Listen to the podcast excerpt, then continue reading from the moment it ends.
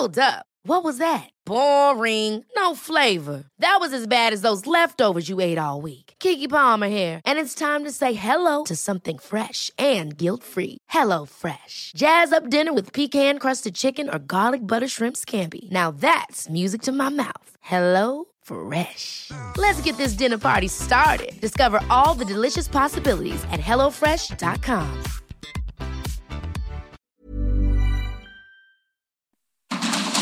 Inicia Heraldo Noticias de la tarde con Jesús Martín Mendoza. En Heraldo Radio.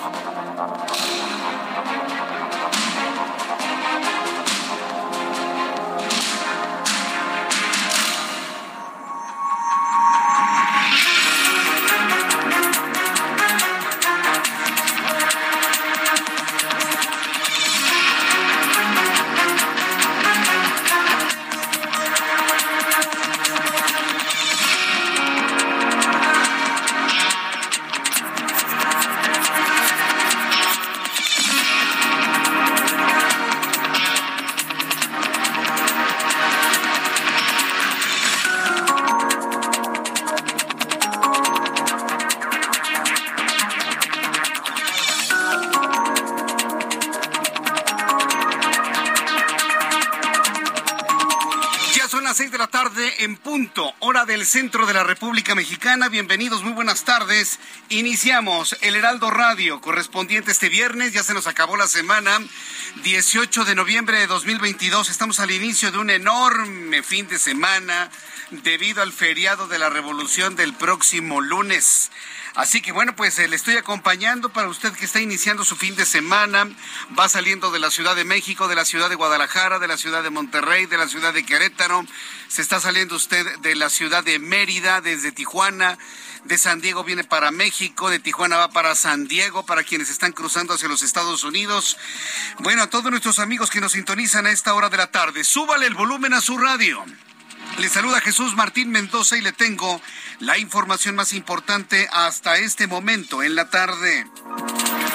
Quiero informarle que maestros del estado de Guerrero están bloqueando la autopista México-Cuernavaca a la altura del Paso Express rumbo a la Ciudad de México. Retienen camiones con productos para presionar al gobierno federal a cumplir sus demandas. ¿Qué quiere la coordinadora? ¿Qué quieren los maestros de la disidencia? Lo que siempre quieren, dinero fácil. Bola de vividores, eso es lo que soy, se los digo desde aquí, vividores. Quieren dinero y plazas, sin que les cueste nada. Y bueno, pues tienen bloqueada, imagínense en viernes a esta hora de la tarde, la autopista México-Cuernavaca. Es una verdadera locura, una verdadera locura. Hasta el momento algunos tramos empiezan a liberarse, sin embargo vuelven a cerrar y más adelante le voy a tener todos los detalles de lo que están exigiendo estos señores que quieren todo fácil. Quieren dinero y quieren plazas. Y si no se los da el gobierno, mantienen afectaciones a quienes ni la deben ni la temen. Maestros, ¿de dónde? De Guerrero. Hay que preguntarle al gobernador Félix Salgado Macedonio, ¿sí? Si puede calmar a sus huestes. Pues sí, sí dije al gobernador Félix Salgado Macedonio, porque ¿quién cree que gobierna Guerrero? ¿Su hija? Ay, por favor. A ver, eh, eh, no nos insultemos mutuamente la inteligencia, ¿sí? Hay que pedirle al gobernador de Guerrero, Félix Salgado Macedonio, que por favor hable con esos maestros y los quite. Es un fin de semana largo, la gente está viajando en este momento. Bueno, pues le voy a tener todos los detalles más adelante aquí en el Heraldo Radio. Mientras tanto, el presidente de la República, Andrés Manuel López Obrador, descartó haber solicitado una avalancha de votos para Morena en las próximas elecciones de 2024, como se pudo haber interpretado tras las declaraciones de ayer. En resumen, el presidente dijo que no dijo lo que dijo, porque quienes escucharon lo que dijo interpretaron lo que no dijo. Por lo tanto, hoy dijo que no dijo lo que sí había dicho. Parece juego de palabras, ¿no? Pero ese es el nivel de la política del presidente. Dice que no dijo lo que todos escuchamos que dijo. O sea, piensa que usted y yo somos unos cretinos, ¿sí? ¿sí? O sea, que estamos retrasados mentales. Eso es lo que piensa el presidente de la República. Que usted y yo tenemos alguna especie de, de retraso mental o parálisis. porque dice, yo no dije, yo no dije que votaran en masa. Le puse el audio, lo escuchamos ayer. ¿A quién busca engañar? Ese es el nivel del discurso político, tristemente, que escuchamos hoy en la mañana. ¿Lo platicamos? Le invito para que me dé sus opiniones a través de Twitter, arroba Jesús Martín MX, arroba Jesús Martín MX en Twitter y a través de YouTube en el canal Jesús Martín MX. Mientras tanto, le informo que este viernes en Durango se registró un incendio en un edificio ubicado en el fraccionamiento Lomas del Guadiana, el cual dejó al menos cinco personas intoxicadas, según informes de la Cruz Roja de la entidad. Mientras tanto, en el Estado de México, Alejandra del Moral, coordinadora de la defensa del Estado de México del PRI, aseguró que el Estado de México será el primer gobierno de coalición porque se va a crear una alianza electoral sin antecedentes para poder ganar la gubernatura en las elecciones estatales de 2023. Mucha atención con lo que le tengo que informar en este momento. Por favor, súbale el volumen a su radio con lo que le voy a informar, le puedo asegurar que hay alguien que está pateando sillas en el Palacio Nacional, sí. Escuche esta noticia que para la oposición puede ser alentadora, pero también al mismo tiempo puede significar que se confíen. Resulta que una encuesta que está dando a conocer el financiero, y me voy a referir al financiero, este diario influyente, especializado en cuestión de finanzas, está revelando que por primera vez la alianza de partidos sin mencionar candidatos, escuche usted esto que me parece que es muy importante, que la alianza de partidos sin mencionar candidatos le ha sacado la delantera al Movimiento de Regeneración Nacional en el Estado de México. En la nota que dan a conocer en este momento, el 46% de las preferencias ciudadanas en el Estado de México es para que gobierne un gobernador o gobernadora de coalición PAN PRI PRD y Morena se ha ido al segundo lugar. Aquí están los datos. Es la primera encuesta. Más adelante le voy a tener detalles de lo que se está dando a conocer. Claro, es una del financiero. Una. Pero note usted lo que ha sucedido y la fuente misma. Bueno, lo vamos a platicar más adelante. Le digo que alguien debe estar pateando sillas porque se ha dado a conocer la primera encuesta que muestra como derrotado al Movimiento de Regeneración Nacional al partido del presidente no ganaría el Estado de México si las elecciones fueran el día de hoy.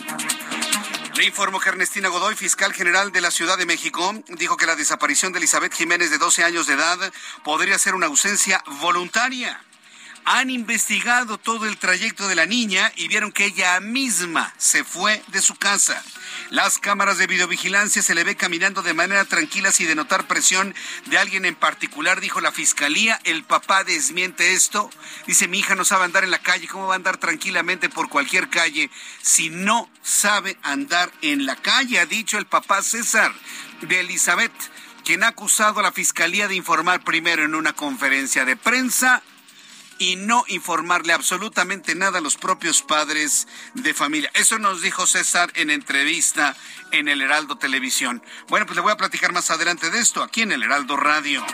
Mientras tanto, Ana María N., maestra de natación del Colegio Williams, y el disque, salva, disque salvavidas, Alberto Alfonso N. del Williams, han sido vinculados a proceso por el juez de la Ciudad de México por su participación en la muerte de Abner de seis años de edad. El juez ha reclasificado el delito de homicidio doloso a homicidio culposo.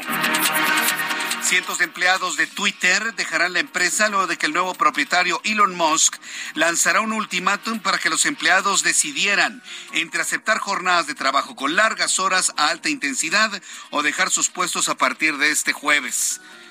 Los que han renunciado, sí, porque ya una vez fuera de la empresa se vuelven bien valientes, ¿no? Le ponen ahí una serie de insultos a Elon Musk en el edificio de Twitter. Pues claro, ya no siendo empleados. Siendo empleados, quiero ver a quién es el valiente que dice lo que dijeron los que están afuera. Elon Musk está depurando Twitter.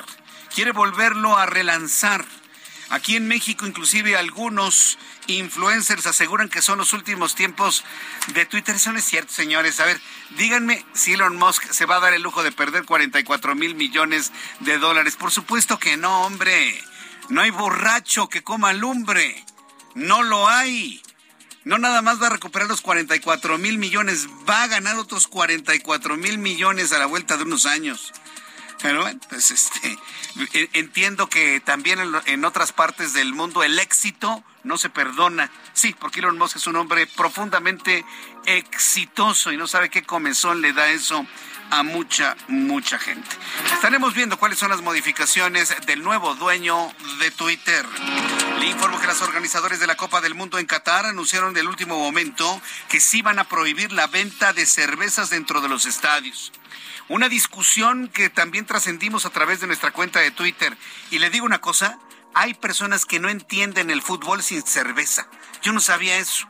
Me dicen, se nota que no vas a los estadios. No, no, no voy a los estadios. A mí no me gusta que me tiren orines encima. Sí, se lo digo así claramente. No me gusta que me tiren orines encima. Pero acabo de descubrir que hay personas, no todos afortunadamente, que no entienden el fútbol sin la chela. No lo entienden. Inclusive hay personas que me han dicho, no hombre, sin cervezas son este, hay 22 tipos persiguiendo un balón y quién sabe qué están haciendo. sí, hay unas reacciones tremendas, ¿no? Entonces, yo no estoy defendiendo lo que hacen los cataríes, definitivamente no. Yo creo que es un error cambiar las reglas, las reglas del juego cuando el juego prácticamente ya está en marcha. Eso no está bien. Pero digo, por el amor de Cristo, ya están allá y ahora se quejan de que no pueden chupar una cerveza. Vayan, disfruten el partido, griten gol y ya se tomarán una cerveza al salir. No pasa absolutamente nada.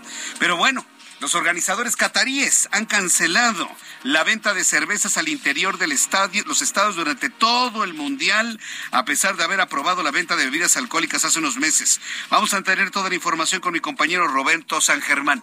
Vamos a discutirlo usted y yo. Le invito para que me escriba a través de mi cuenta de Twitter, arroba Jesús Martín MX y le invito para que me escriba a través de YouTube en el canal Jesús Martín MX. Dígame, ¿un partido de fútbol en el estadio se puede disfrutar sin cervezas? o la cerveza es necesaria para poder observar todos los detalles de un partido de fútbol? Usted dígame. Arroba Jesús Martín MX en Twitter y en YouTube. Ya son las seis de la tarde con once minutos. En Soriana, este buen fin lo damos todo. Compra uno y lleva el segundo al 50% de descuento en cereales Kellogg's, marca Verde Valle, Capullo, jamones Food en paquete, pañales Hoggies Ultra Confort, Ariel y alimento para perro pedigrí seco. Soriana, la de todos los mexicanos. A noviembre 21 aplican restricciones. El amor inspira nuestras acciones por México. Reforestando la tierra, reciclando cuidando el agua, impulsando a las mujeres y generando bienestar en las comunidades. Juntos somos Coca-Cola y contigo el amor multiplica. Le invito para que me escriba y platiquemos, platiquemos, conversemos usted y yo si son necesario el consumo de alcohol para poder disfrutar de un partido de fútbol dentro del estadio. Vamos con mis compañeros reporteros urbanos, periodistas especializados en información de ciudad. Mario Miranda, ¿en dónde te ubicamos a esta hora? Bienvenido. Jesús Martín, buenas tardes. Te informo que un grupo de aproximadamente 30 comerciantes realizaban un bloqueo en Calzada de Tlalpan a la altura del Metro Xola, esto en dirección al centro. Ya hace unos momentos, elementos de la Secretaría de Seguridad Ciudadana los encapsularon y ya se encuentran en la banqueta. Los comerciantes se manifiestan afuera de una sucursal de la Comisión Federal de Electricidad debido a que esta noche les cortaron el servicio de energía eléctrica a los locales comerciales que se encuentran en los bajopuentes de Calzada de Tlalpan y piden que se les desconecte el servicio de energía eléctrica. Hasta el momento no han sido atendidos por alguna autoridad de la Comisión Federal de Electricidad la vialidad en Casada de Tlalpan es lenta debido a la reducción de un carril y ya se encuentran elementos de tránsito realizando el abanderamiento, Jesús Martín. Correcto, muchas gracias por la información, Mario. Seguimos pendientes, buenas tardes. Seguimos pendientes, vamos con mi compañero Alan Rodríguez. ¿En qué punto de la ciudad te ubicamos? Adelante, Alan. Jesús Martín, amigos, muy buenas tardes. Avenida Paseo de la Reforma presenta bastante carga en estos momentos entre la zona de la Estela de Luz, la Avenida Lieja, hasta el cruce con Avenida Hidalgo. Esto en ambos sentidos de la circulación, tanto en sus carriles centrales como en su lateral. También donde se encuentra con bastante carga es en la Avenida Juárez, esto desde la zona de Avenida Paseo de la Reforma hasta el eje central Lázaro Cárdenas. Maneje con mucha precaución si usted va a pasar por cualquiera de estos puntos y es que como es una importante zona comercial y en estos momentos con el inicio del buen fin, tenemos el cruce muy repentino de peatones. Maneje con mucha precaución, es el reporte que tenemos. Correcto, muchas gracias por la información, Alan. Continuamos al pendiente, buenas noches. Hasta luego, muy buenas noches. Eso le quiero decir a usted. Tenemos una Ciudad de México hoy totalmente colapsada. Yo no sé si sea por el nerviosismo de que inicia un fin de semana largo o porque están iniciando las disque, disque, sí hay, pero la mayoría no son las disque ofertas del buen fin. ¿Qué es lo que lo tiene a usted tan nerviosito? No que no hay dinero, no que estamos en crisis, no que no hay trabajo, no que hay mucha inflación y todo el mundo está comprando con una locura y un desenfreno que no había visto después de los años de pandemia. Entonces yo le invito para que me... ¿De dónde sacan dinero, eh? ¿De dónde saca dinero la gente? Hay quienes dicen, no, pues a lo mejor lo sacan pues de ahí. ¿De ahí? ¿A poco? ¿Usted cree? Digo, es una mera especulación. Pero cuando no hay crisis, perdón, cuando hay crisis y a nivel mundial, cuando hay una inflación cercana al 10%, cuando mucha gente ha perdido su trabajo, cuando no hay negocios, cuando el país está paralizado, ¿de verdad hay tanta gente que está comprando tanto? ¿O están llenando las tarjetas de crédito y luego no las pagan? Que alguien me diga cuál es el fenómeno, en dónde está la explicación a un día con esa desesperación y gastos desenfrenados como los estamos viendo en las principales ciudades de la República Mexicana. Le invito para que me lo comparta a través de Twitter, arroba Jesús Martín MX, y a través de YouTube, en el canal Jesús Martín MX. En Soriana, este buen fin lo damos todo. Compra uno y lleva el segundo al 70% de descuento en llantas, pantalones de mezclilla, cuidado bucal colgate, shampoo y acondicionadores Pantene, Head and Shoulders, Elvin y Fructis. Soriana, la de todos los mexicanos. A noviembre 21, excepto Silverado, Basic Concepts y BM Jeans. Aplica restricciones. Heraldo Televisión, ahora también por Sky HD. Toda la programación de Heraldo Televisión a través del canal 161 de Sky HD. Noticias, deportes, entretenimiento, gastronomía y mucho más. Heraldo Televisión, en todo el país, ahora también por Sky HD. Bien, pues eh, en unos instantes voy a eh, estoy buscando a Enrique Vargas del Villar, quien es coordinador de la bancada del PAN en el Congreso del Estado. Y es que el PAN, el PRI y el PRD del Estado de México confirman coalición para la gubernatura en 2023, noticia que le había compartido el día de ayer. Una encuesta de El Financiero Bloomberg pone a la alianza por primera vez arriba de Morena con tres puntos, 46% de intención de voto para la alianza PAN-PRI-PRD en el Estado de México, 43% para el Movimiento de Regeneración Nacional. Fíjese qué interesante es la primera vez. Y todo esto tiene que ver, todo esto tiene que, ya, ya bueno, todo esto tiene que ver con eh, el efecto de la marcha del 13 de noviembre ha generado, ha generado un impulso en la intención de voto, en darnos cuenta de lo que está ocurriendo en el país. Con la marcha y los mensajes que hemos dado a conocer en los medios de comunicación, muchas personas han puesto atención en el discurso oficial y se han dado cuenta, nos hemos dado cuenta que bajo ninguna circunstancia podemos regresar al tiempo en el que gobernación calificaba las elecciones. Bajo ninguna circunstancia queremos ver a un hombre como Manuel Bartlett decir, se nos cayó el sistema. Este, ya regresó el sistema y ya le dio una voltereta. ¿O quién quiere volver a vivir esos tiempos? ¿Quién quiere volver a vivir los tiempos en donde había un solo candidato que lo postulaban todos los partidos políticos existentes, como sucedió con José López, otro López, José López Portillo? ¿De verdad? ¿Hay mexicanos que quieren regresar a eso? ¿De verdad? nada más por las migajas que les avienta el presidente. No, no puede ser.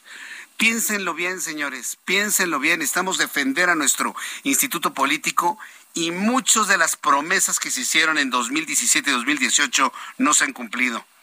Hay gente que está decepcionadísima, se quedó sin trabajo, se fue evidentemente sus deudas hasta el cielo, no han dejado la pobreza como se les prometió, nada absolutamente, les quitaron guarderías, estancias infantiles, les quitaron el seguro popular.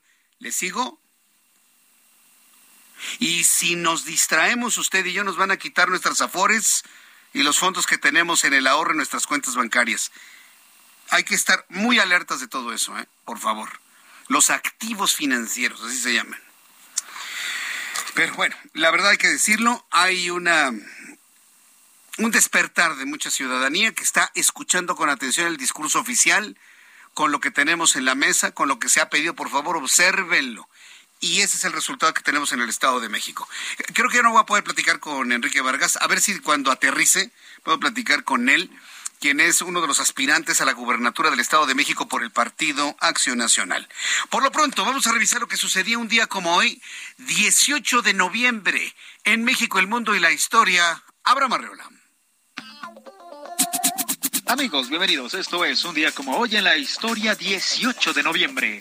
Año 401. Los visigodos, liderados por el rey Alarico, cruzan los Alpes e invaden el norte de Italia. 1307. En Suiza, según la leyenda, el héroe nacional Guillermo Tell realiza la hazaña de acertar una manzana situada sobre la cabeza de su hijo.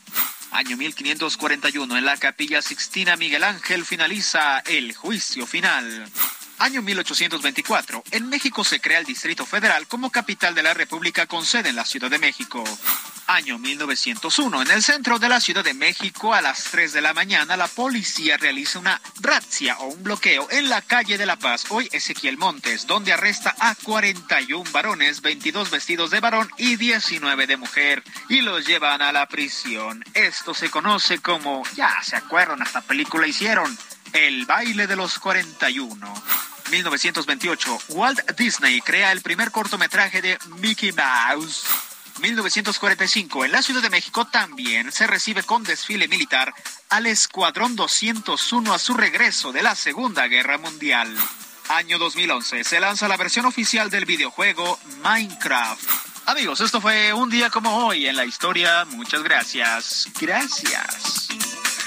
Muchas gracias, Abraham Arreola. Sí, un día como hoy, ¿eh? un 18 de noviembre, la famosa racia, ¿no? O racia que se hace en contra de estos hombres presuntamente homosexuales y que se, se contabilizaron 41. Esa es la razón, esa es la razón por la cual eh, el número 41 está tan estigmatizado hacia el sector homosexual o el sector gay. Eso me hizo recordar, fíjese, una anécdota. ¿eh? Le, voy a platicar una anécdota rapidísima, ahora que estamos usted y yo aquí platicando. Tal estigma ha habido en el pasado, no sé si ahora. ¿Sigue todavía el estigma del número 41? Sí, ¿verdad? Pero menos que antes. Cuando yo iba a la escuela, sí, cuando yo iba a la escuela, en, la escuela primaria en la que yo iba, pues el, primer grado eran con salones del 11 al 17. ¿sí? El segundo año del 11, del 21 al, 10 y, al 27 o 29, Rafael, ayúdame a recordar, eran nueve o siete salones, ya no me acuerdo. En tercero, obviamente, del 31 al, 30, al 37, sí eran esos salones. Pero en cuarto año, ¿qué, qué, qué pasaba? No existía el salón 41. Existía el salón 40 y luego el 42. 43, 44, 45, 46 y 47. Me, me acabo de acordar de aquello, ¿no? Para evitar el estigma. Estoy hablando de la década de los setentas. Entonces no se usaba el número, así como en Estados Unidos no usan el piso 13 y usted se va a cualquier edificio y aunque esté en el 13 o es el 12 o es el 14, hubo un tiempo en que si el salón tenía que ser 41, pues ni modo, tiene que ser 40 o 42 tiempos aquellos, ¿no? Por supuesto. Bueno, son las seis de la tarde con 23 minutos hora del centro de la República Mexicana. Vamos a revisar las condiciones meteorológicas para las próximas horas. Rápido vamos a revisar qué es lo que esperamos para las próximas horas. Va a volver a llover en la Ciudad de México. Por cierto, ayer sorprendente, varias personas me comentaron que si hacemos algo de profeta. No, no, no, simplemente le podemos pedir de corazón al cielo que pase algo y pasa. Llovió ayer y de qué forma, ¿eh? No va a llover hoy como ayer pero sí va a caer algún aguacero por ahí en las próximas horas. ¿Qué es lo que tenemos que está provocando lluvias? Tenemos un sistema frontal, el número 9, una masa de aire frío, un canal de baja presión y el frente frío número 10. Eh, el sistema frontal número 9 va a mantener lluvias puntuales torrenciales en Ay, me apuro. En Tabasco, así como evento de norte, eh, de Tehuantepec, también el Frente Frío número 10 en la frontera norte de México va a ocasionar lluvias y vientos fuertes. Con estos elementos atmosféricos le doy a conocer el pronóstico del tiempo para las ciudades en la República Mexicana. Amigos que nos están escuchando en Guadalajara, Jalisco, la temperatura en este momento es de 19, mínima 11, máxima 23. En Acapulco, Guerrero, 28 grados en este momento, mínima 24, máxima 32. Y aquí en la capital de la República. El termómetro 17 grados. Puede llover en cualquier momento. La mínima 11 y la máxima 23 grados Celsius. Vamos a ir a los anuncios, vamos a ir a los mensajes y al regreso le voy a tener toda la información importante que se ha generado el día de hoy. Hablaremos de la encuesta que salió en un periódico que le da la ventaja a la alianza de partidos en el Estado de México. Regresamos. Escucha las noticias de la tarde con Jesús Martín Mendoza. Regresamos.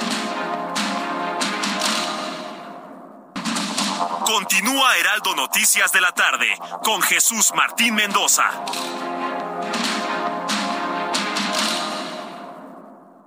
En Soriana, este buen fin lo damos todo. 25% de descuento en línea blanca, microondas y freidoras de aire Mave, Daewoo, Winia y Midea. Sí, 25% de descuento en línea blanca, microondas y freidoras de aire Mave, Daewoo, Winia y Midea. Soriana, la de todos los mexicanos. A noviembre 21, aplica restricciones. No te pierdas lo que Total Play tiene para ti este buen fin. Contrata ahora y llévate 150 canales, 100 en HD para que veas tus programas favoritos, 50 megas extra para navegar a toda velocidad, un servicio de TV adicional por cuatro meses y por tiempo limitado recibe un Wi-Fi Pro sin costo. ¿Ves? Esta es una promo que sí es promo. Cámbiate ya y vive la experiencia Total Play. En Soriana, este buen fin. Smart TV JBC de 55 pulgadas, 4K, 2 HDMI y USB. A solo 6,990 en un solo pago. O BIOS de 58 pulgadas, 4K, 3 HDMI y USB. A solo 6,990 pesos en un solo pago. Soriana, la de todos los mexicanos. A noviembre 21, aplica restricciones.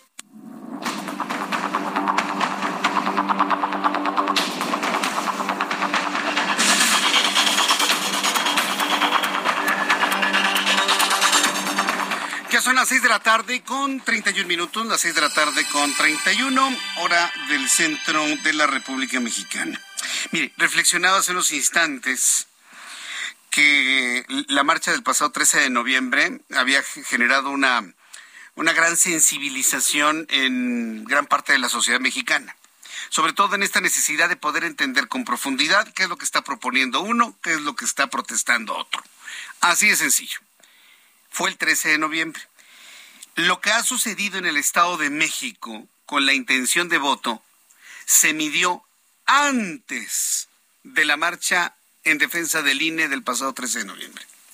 Y ese es el primer punto que quiero de alguna manera precisar, subrayar, corregir, pero sobre todo destacar que esta encuesta que da a conocer el financiero se realizó entre el 28 y 30 de octubre, 28 y 29, 29 y 30 de octubre en el Estado de México, en donde el 46% de las personas cuestionadas, eh, cuestionada su, su preferencia política rumbo a las elecciones por la gubernatura del Estado de México, se inclinan por votar por la opción que les ponga en la mesa el PAN, el PRI, el PRD en su conjunto. Y quienes dicen que votarían por el candidato de Morena, que ya sabemos que es la señora eh, Delfina Gómez, solamente el 43%. Si lo vemos con ojos muy objetivos, estamos ante un empate técnico, pero un empate técnico en donde hay una importante ventaja a una coalición que no tiene ni el dinero, ni la exposición, ni el impulso de todo el gobierno federal. Sí, claro, porque López Obrador no se ha detenido a usar las mañaneras y a usar su presencia mediática para impulsar a Delfina Gómez como candidata y quiere que sea la gobernadora del Estado de México, aún con todo lo que se conoce de su pasado al estar al frente del municipio de Texcoco. Y es otra cosa inusitada. Usted va a Texcoco y pregunta, ¿votarías por Delfina? Y no falta el que diga, sí, es un honor estar con Obrador. Oye, pero te quitó el 10% de tu salario. No importa, los otros robaron más. Ah, no, pues está bien. Está bueno, como tú quieras. Pero ese tipo de argumentaciones ha ido bajando. Y entonces ya la alianza, pues se muestra por lo menos tres puntitos arriba antes de la marcha. Antes. Y eso desde mi punto de vista creo que es muy significativo. ¿Qué será entonces ahora? Igual mayor diferencia, mayor abultada la diferencia, o se habrá acercado Delfina? Es, pregunta, digo, vamos, vamos haciendo sondeos, tomas de temperatura. Recuerde que estos son fotografías, ¿eh? Estos son fotografías. Lo que sucedía para entonces ya en este momento ya cambió. A favor o en contra de la alianza no lo sabemos. Recuerde que las encuestas son fotografías de un momento, de una realidad cambiante de una manera sorprendente. Así que, ¿cuál es la noticia? Que la foto en ese momento le dio la delantera a la alianza. ¿Qué pasa en este momento? Pues quién sabe. Hasta que salga otra encuesta, se lo presentaremos aquí en el Heraldo Radio. Le, le, pido por favor su opinión a través de YouTube en el canal Jesús Martín MX y a través de Twitter en la cuenta arroba Jesús Martín MX. Deme por favor sus comentarios y su opinión. En asuntos de aquí de la capital de la República, pero que de alguna manera impactan a nivel nacional, porque le voy a decir una cosa, la muerte de un niño dentro de un colegio privado o público puede ocurrir en cualquier parte del país. Y para los papás que me están escuchando, no nada más en el resto de la República Mexicana, sino en los Estados Unidos, vaya, en Estados Unidos lo saben, con los problemas de las balaceras, padres que llevan a sus hijos a una escuela y tristemente algunos ya no vuelven a salir o porque hubo una balacera o porque hubo un accidente o porque el niño se ahogó. Esto que le he platicado del Colegio Williams tiene un impacto directo a las familias de toda la República Mexicana. No lo metamos en que, ay, es una nota de chilangos. No, no, no es una nota de chilangos. Es una nota de un hecho que sí ocurrió en la capital de la República, pero que tristemente puede ocurrir en cualquier parte del país que la muerte del niño Abner de seis años ponga en la mesa la necesidad de que las asociaciones de padres de familia tienen que estar en total comunicación con las direcciones de las escuelas para conocer cuáles son los protocolos de seguridad y si tienen también protocolos de crisis. Es importantísimo que deje alguna enseñanza, que deje alguna acción, que la muerte no nada más sea en vano, que la tragedia de una familia no sea en vano, que nos deje una lección y un aprendizaje a todos los papás del país y de los Estados Unidos. Es, lo, esto es lo propositivo. Tratar de ver algo positivo dentro de una tragedia dolorosísima que es la muerte de un hijo. El juez de control de la Ciudad de México vinculó a proceso a Ana María N., maestra de natación del Colegio Williams, y Alberto Alfonso N., salvavidas del plantel educativo, por su presunta responsabilidad en la muerte de Abner, de seis años de edad, quien murió tras ahogarse en la alberca del Colegio Williams el pasado 7 de noviembre. El juez determinó reclasificar el delito de homicidio doloso a homicidio culposo. Por lo pronto, bueno, pues vamos a estar atentos de todo ello. Tuve oportunidad de escuchar al papá César, al, eh, eh, perdón, a los papás del niño Abner, no, no se llama César, se llama Alberto, en donde siguen insistiendo en que el colegio debe cerrar de manera definitiva. Giovanna me comentó hace algunos días que tenemos contacto con un grupo de papás, yo espero platicar con ellos la próxima semana, que están en defensa del colegio Williams. Ellos acusan una campaña pues si no de odio, al menos sí de desprestigio para un colegio que tiene muchos años de existir, y que se ha catalogado entre uno de los mejores colegios privados en el pasado. Hoy atraviesa por una de sus crisis más graves en toda su historia. Y hay papás que quieren que el colegio se salve por el simple hecho de que tiene una matrícula de al menos cuatro mil estudiantes. Eh, yo espero platicar con ellos, si no hoy, la próxima semana, para que nos digan, bueno, finalmente de qué manera piensan que puede continuar la vida académica en el Williams ahora después de la muerte de un niño dentro de sus propias instalaciones. Este asunto de los niños es muy importante y mire, esta semana, vamos a cerrar esta semana de una manera dramática en cuanto a inseguridad porque han desaparecido muchas niñas chiquitas, pequeñas, menores de edad, menores de 18 años. Y el caso más sensible es el de esta niña de 12 años, Elizabeth Jiménez, que imagínese, va regresando a su casa, baja del transporte escolar y en lugar de caminar a su casa, parece que se subió a otro autobús y se fue. Y la vieron en otra colonia completamente distinta según las cámaras de investigación y de seguimiento del C5 del gobierno de la Ciudad de México. ¿Qué pasaba por la cabeza de la niña? Pues no se sabe. Mi primera pregunta es, ¿qué pasa por la cabeza de un papá que no va a recoger a su hija de 12 años a la escuela? En estos tiempos, como se encuentran las cosas de peligrosas. Yo no dejaría a mi hija Eva solita a los 12 años que camine por las calles de la ciudad, perdón, pero no hay condiciones. Que no tengo tiempo, pues a ver de dónde lo saco, a ver cómo me organizo.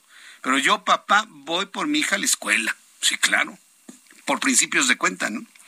Elizabeth Jiménez, de 12 años de edad, quien fue vista por última vez en la colonia Jalalpa el Grande, en la alcaldía Álvaro Obregón, podría haber desaparecido de manera voluntaria. Fíjense a qué conclusión está llegando la Fiscalía de Justicia de la Ciudad de México en voz de su titular Ernestina Godoy. Dijo la fiscal que se le vio a través de las cámaras de vigilancia por última vez caminando de manera tranquila en otra colonia distinta. Vamos con mi compañero Carlos Navarro, reportero del Heraldo Media Group, quien nos tiene más detalles de lo que informó hoy la fiscal Ernestina Godoy. Adelante, Carlos, gusto en saludarte. Muy buenas tardes. Buenas tardes, Jesús Martín. Te saludo con gusto a ti, al auditorio, y te comento que la desaparición de Elizabeth Jiménez, menor de 12 años, que fue vista por última vez el 15 de noviembre en la colonia Jalalpa del Grande, alcaldía Álvaro Obregón, puede tratarse de una ausencia voluntaria. Así lo informó la fiscal general de justicia de la Ciudad de México, Ernestina Godoy, en un mensaje a medios de comunicación donde dijo que van a agotar todas las líneas de investigación en este caso. Escuchemos. De acuerdo con la información que hasta el momento hemos obtenido, puede tratarse de una ausencia voluntaria, pero no obstante eso, es nuestra obligación agotar todas las líneas de investigación posible hasta dar con su paradero y tenerla en las instalaciones de la Fiscalía. Godoy informó que desde el 15 de noviembre y a la fecha, policías de investigación han desarrollado trabajos de gabinete y recorridos pie a tierra, además de localizar imágenes de video de cámaras de vigilancia públicas y privadas, así como testigos que pudieran aportar mayores indicios al caso. Con la finalidad de conocer el paradero del adolescente, se han revisado distintas imágenes en video, en la que se ha podido apreciar que el adolescente, junto con otra menor, descendió del transporte escolar en inmediaciones de la avenida Gustavo Díaz Ordaz y posteriormente caminó por calles de la citada colonia. Se pudo identificar que la menor abordó minutos después, sin ninguna compañía, una unidad de transporte público sobre Avenida Chicago, en la colonia Lomas de Becerra, y descendió en Avenida Central, en la colonia Unidad Habitacional Lomas de Becerra. Esto para después caminar por inmediaciones de dicho lugar. Escuchemos. Quiero señalar que en las imágenes obtenidas hasta el momento, la adolescente no se observa acompañada de ninguna persona, es decir, viaja y camina libremente sin la presión física de alguien en particular. De manera paralela a las indagatorias, de detectives de la Policía de Investigación han realizado trabajos de inteligencia en los círculos familiares y cercanos de la menor ausente, a fin de establecer líneas de investigación que permitan dar certeza sobre su paradero. En este caso, la adolescente al momento de la ausencia no portaba su teléfono celular. Así es que estaremos pendientes de este caso tan sensible, Jesús Martín. Tenía teléfono, ¿A poco tenía teléfono celular, Elizabeth, a los 12 años? Hoy en día ya muchos adolescentes ya traen celular, Jesús Martín. Pues sí, sí, sí, definitivamente. A mí, a mí me sorprende mucho todo este, todo este resultado sobre todo porque ha afectado al... Lo estoy buscando al papá, ¿verdad? Estamos buscando al papá, a César, César Cabrera. Bueno, pues estamos al pendiente de toda la información. Muchas gracias. Hasta luego, buen fin de semana. Gracias, muy buen fin de semana. Son las seis de la tarde con 43 minutos, las seis de la tarde con 43 hora del centro de la República Mexicana. Sí. Eh, ¿Tú, me dices si lo tenemos ya en línea? ¿Ya lo tenemos en línea? Bueno, estamos esperando hacer el enlace. Y bueno, pues hasta este momento pues no hay más datos. Se pudo haber ido con un familiar, con un tío, con una tía, con un abuelo, con una abuelita, no lo sabemos. Eh, precisamente voy a platicar con el señor César en unos instantes más para que nos, nos diga finalmente qué es lo que ellos saben desde el punto de vista familiar con base en lo que ha dado a conocer la Fiscalía de la Ciudad de México. Entonces, bueno, pues entonces eh, en unos instantes estamos haciendo el enlace. Bueno, mientras hacemos el enlace voy a presentarle la siguiente información cuando ya son las seis de la tarde con 43 minutos tiempo del centro de la República Mexicana. La siguiente información involucra al presidente de la República, Andrés Manuel López Obrador, y esto sí verdaderamente ya raya en lo preocupante. Sí. Raya lo preocupante porque nos dice López Obrador que no dijo lo que usted y yo escuchamos que dijo. A ver si tienes el audio de ayer de, López Obrador. Sí. Este Ángel o Giovanna, a ver si podemos tener el audio de ayer de Andrés Manuel López Obrador donde dice, hay que votar de manera masiva por el candidato de Morena presidente y por y parejo, ¿no? Por los diputados de Morena para que se pueda consolidar la transformación. Eso dijo ayer. No, no, no podemos estar usted y yo mal. Bueno, pues esta mañana el presidente mexicano descartó haber solicitado una avalancha de votos para Morena en las próximas elecciones de 2024. Dijo que él no pidió votos para un partido en particular como se pudo haber interpretado ayer. No, bueno. Yo, a mí sí me preocupa, ¿eh? O sea, ya estamos en un nivel de, preocupación que dice uno, bueno, o, el presidente no se acuerda lo que dijo ayer, o simple y sencillamente nosotros interpretamos mal, pero o el emisor está mal o el receptor está mal. Uno de los dos elementos de, este, de esta forma de comunicación no está funcionando de manera correcta. ¿eh? Algo está pasando. Porque no puede ser que algo tan claro, tan obvio, tan evidente como lo que le presenté ayer, le estoy buscando el audio, este, simplemente nos digan que no se dijo lo que usted y yo escuchamos que dijo. o sea, por favor. Sí, entonces, eh, tú me dices, este, Ángel, en el momento en el que lo tengas listo para poder escuchar lo que dijo ayer y luego poder entrar en comunicación con mi compañero Iván Saldaña, que es reportero del Heraldo Media Group, con lo comentado por el presidente el día de hoy por la mañana en su conferencia que finaliza esta semana. Bueno, mientras tengo el audio de lo que dijo ayer, entro en contacto con Iván. Adelante, Iván, con los detalles de lo que comentó el presidente esta mañana.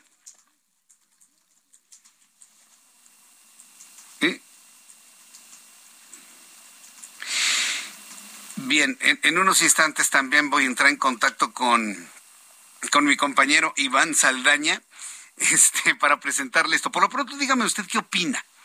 Que un día el presidente dice una cosa y al día siguiente dice, no, yo no dije eso. No, no, no, eso me lo malinterpretaron estos medios de comunicación. No, yo no dije nada de eso, ¿eh? por supuesto. Eh, dice Lupita, me está escribiendo Lupita Hernández, dijo que no se acordaba de haber dicho eso.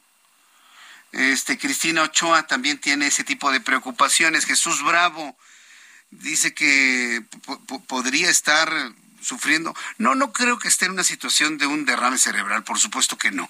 Pues imagínense, no, no podría participar en las, en las, en las mañanas. ¿Tenemos el audio? A ver, súbale el volumen a su radio. Vamos a salir de dudas de una vez por todas. Le voy a presentar lo que Andrés Manuel López Obrador dijo ayer sobre votar por un presidente de Morena y por legisladores de Morena. Esto fue lo que dijo ayer. Escuchemos con atención. Aprovecho para decirle a la gente que a lo mejor ya después no voy a poder hablar de estas cosas cuando ya vengan las campañas. No solo votes por el presidente o por la presidenta. Si quieres que haya una transformación o se mantenga la transformación, apóyale también votando por los candidatos al Congreso, porque si no lo van a ningunear. Tiene que hacer una avalancha de votos, independientemente del partido, del candidato, hay que votar por la transformación, por el proyecto de nación. Dice clarísimo clarísimo que debe ser una avalancha de votos. No dice Morena.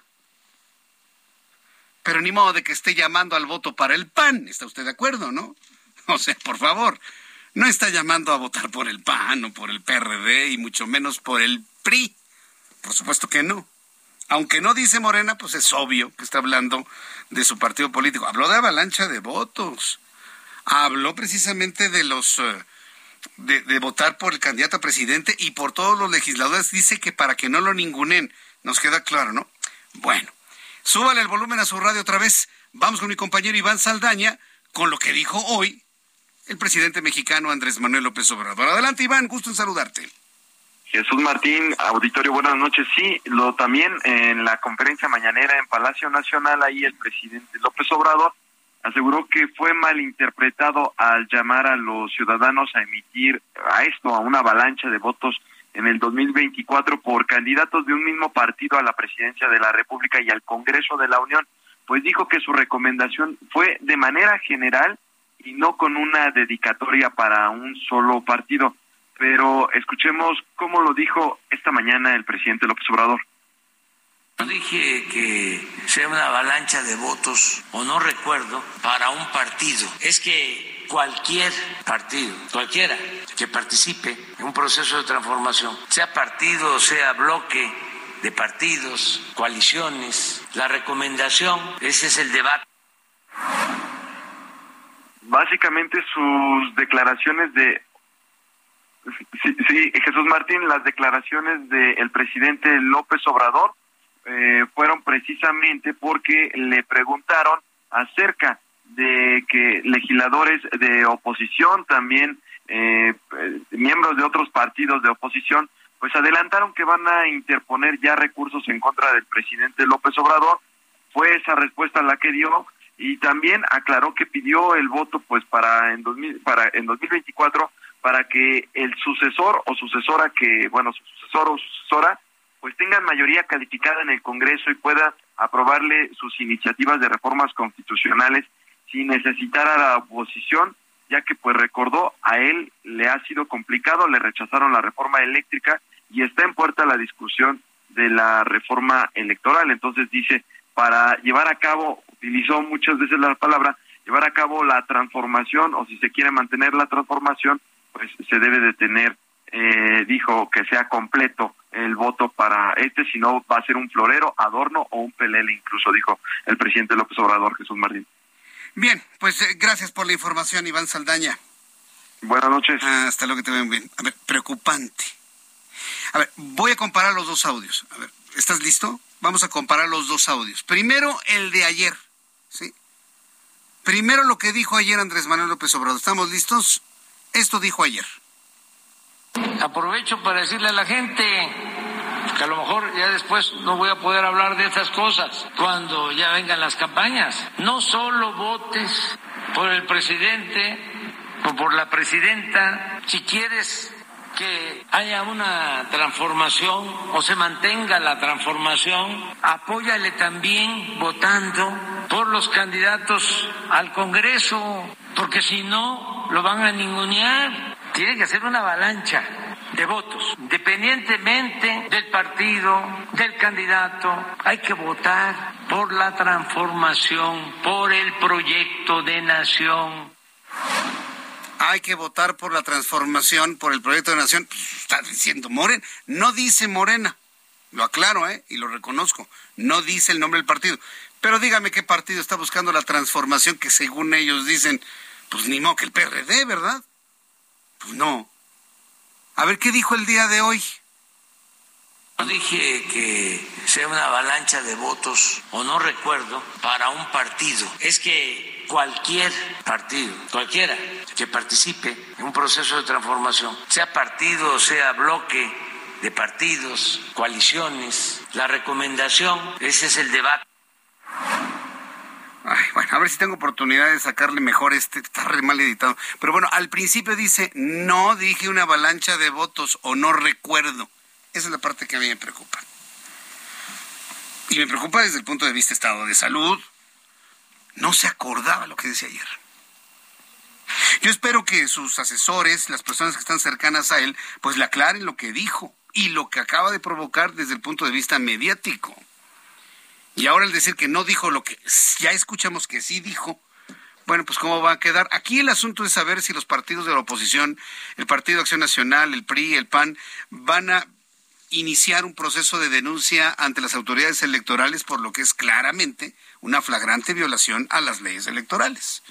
Pero bueno, ya finalmente ese es un balón que está finalmente en la cancha de los partidos de la oposición. ¿Quiere darme su opinión? Le invito a que me escriba a través de Twitter, arroba Jesús Martín MX, arroba Jesús Martín MX y a través de YouTube en el canal Jesús Martín MX. Faltan ocho minutos para que sean, no, menos, seis minutos para que sean las siete de la noche, hora del centro de la República Mexicana. Le voy a ir adelantando lo que le voy a presentar después del siguiente resumen de noticias. Ricardo Monreal informó que no va a participar en la marcha convocada por el presidente mexicano el próximo 27 de noviembre. El primer, sí, porque lo interesante de todo esto es que todo el mundo dice, ay, sí, yo voy a ir. Vamos, vamos. Es una exigencia del pueblo. Vamos. Todos han dicho que vamos. Platiqué inclusive ayer con Citlali Hernández en televisión. Ayer platiqué con la secretaria del Partido Morena en el Heraldo Televisión y pues todos están puestísimos, todos están listos para marchar el 27 de noviembre pero Ricardo Monreal dijo que no. ¿Quiere conocer las razones por las cuales no irá a marchar? Después del resumen de noticias y después de la participación de mis compañeros reporteros, le voy a platicar cuáles son las razones de Monreal para no participar, no acompañar al presidente mexicano en la marcha del domingo 27 de noviembre. Le invito para que me escriba a través de mi cuenta de Twitter, arroba Jesús Martín MX, y a través de YouTube, en el canal Jesús Martín MX. Escucha las noticias de la tarde con Jesús Martín Mendoza. Regresamos. Continúa Heraldo Noticias de la tarde con Jesús Martín Mendoza.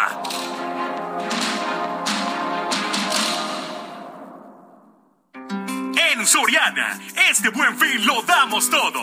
Aprovecha que la pantalla Smart TV JBC de 70 pulgadas 4K está a solo 11,990 pesos en un solo pago. Sí, a solo 11,990 pesos en un solo pago. Soriana, la de todos los mexicanos. A noviembre 21 aplican restricciones.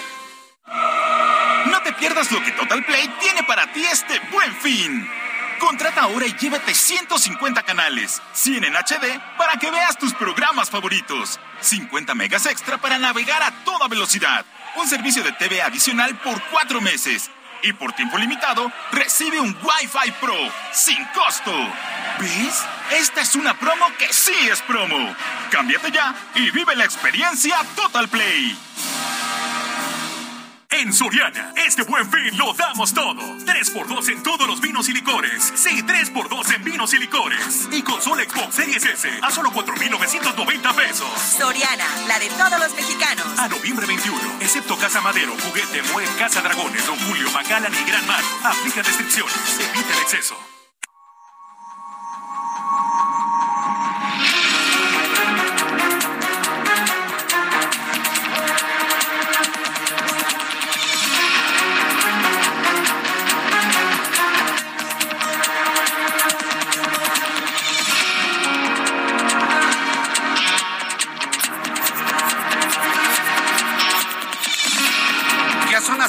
Con dos minutos, hora del centro de la República Mexicana. Le presento un resumen con las noticias más importantes en el Heraldo Radio.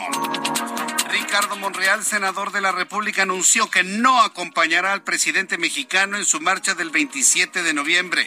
La razón es porque tiene una cita ineludible en la ciudad de Madrid, en donde se va a realizar el, la decimosexta reunión interparlamentaria del 27 al 29 de noviembre, en donde Monreal había comprometido ya su participación. Aeroméxico, la aerolínea mexicana prácticamente de bandera, Aeroméxico prácticamente es ya la aerolínea de bandera de nuestro país. Se ha colocado en la séptima posición de la lista de las 10 aerolíneas mundiales con mayor puntualidad en vuelos nacionales e internacionales durante este año, al registrar el 86.6% de vuelos que llegaron a tiempo, de acuerdo con la lista que publicó la consultora Sirium. También informo que con motivo del fin de semana largo por el eh, cen- centésimo decimosegundo aniversario de la Revolución Mexicana y en la búsqueda de elevar la seguridad y facilitar el flujo vehicular en autopistas, Capufe ha puesto en marcha a partir de este viernes 18 y hasta el lunes 21 de noviembre el operativo Revolución 2022 en todas las autopistas, puentes, plazas de cobro operadas por el organismo. También en este resumen de noticias le voy a informar que maestros del estado de Guerrero bloquearon la autopista México-Cuernavaca a la altura del Paso Express con rumbo a la Ciudad de México. Mantuvieron retenidos camiones con productos para presionar al gobierno federal a cumplir sus demandas. ¿Cuáles? Más adelante con detalles se los daré a conocer aquí en el Heraldo Radio, pero en principio están pidiendo dinero en efectivo y plazas. Plazas disponibles para ellos.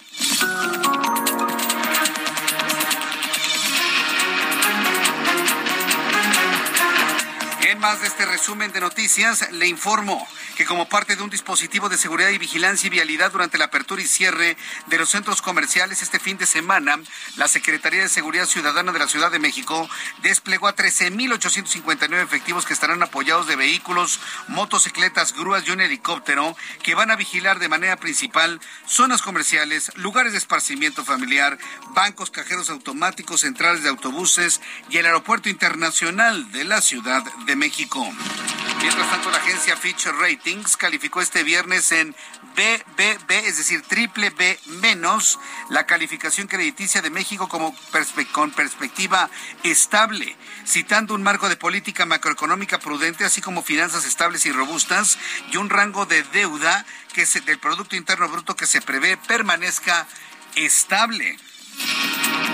Merrick Garland, fiscal general de los Estados Unidos, anunció el inicio de una investigación al expresidente de Estados Unidos, Donald Trump, por su posible responsabilidad en el asalto al Capitolio. Mire, en Estados Unidos están haciendo hasta lo imposible por detener a Donald Trump y a los republicanos de que ganen las elecciones de 2024. Y, y vamos a escuchar de todo, lo van a acusar hasta de lo increíble. Están tratando de detenerlo a como de lugar a un Donald Trump que ha anunciado su regreso a la candidatura del Partido Republicano y de esta manera ganarle a Joe Biden la presidencia en el año 2024. Bueno, pues lo van a acusar de su posible responsabilidad en el asalto al Capitolio y por los documentos clasificados que fueron localizados en su residencia de Mar-a-Lago, en Florida. Juan Pablo Villafuerte fue detenido en Perú, donde se le acusa de trata de personas, tráfico de órganos por feminicidio por su presunta participación en el asesinato de su pareja, la mexicana Blanca Arellano. Juan Pablo. Juan Pablo Villafuerte aseguró no tener ninguna relación con la mujer, información que desmintieron los familiares de Blanca Arellano. Los lobos en algunos parques y zonas silvestres de los Países Bajos muestran comportamientos de diferencia a los seres humanos, lo que representa un riesgo para las poblaciones de lobos y de las personas que están en las zonas. Se podrían disparar bolas de pintura para volverlos menos mansos y se alejen finalmente de las personas. Eso es lo que se ha planteado cosa tan extraña. Ahí es lo que se ha analizado en los Países Bajos para poder regresar a su hábitat natural a los lobos. ¿Le gusta la idea? Ya son las siete con seis horas del centro de la República Mexicana. Le invito para que siga con nosotros. Le saluda Jesús Martín Mendoza. En Soriana, este buen fin, aprovecha 2 por 1 en toda la ropa interior. Sí, 2 por 1 y 30% de descuento en ropa exterior de invierno, departamento de blancos y artículos navideños. Soriana, la de todos los mexicanos. A noviembre 21, excepto Ilusión, Fashion, Bazaré, blancos del departamento de bebés, vinos naturales y nochebuenas. Aplica restricciones. El amor inspira nuestras acciones por México. Reforestando la tierra, reciclando cuidando el agua, impulsando a las mujeres y generando bienestar en las comunidades. Juntos somos Coca-Cola y contigo el amor multiplica.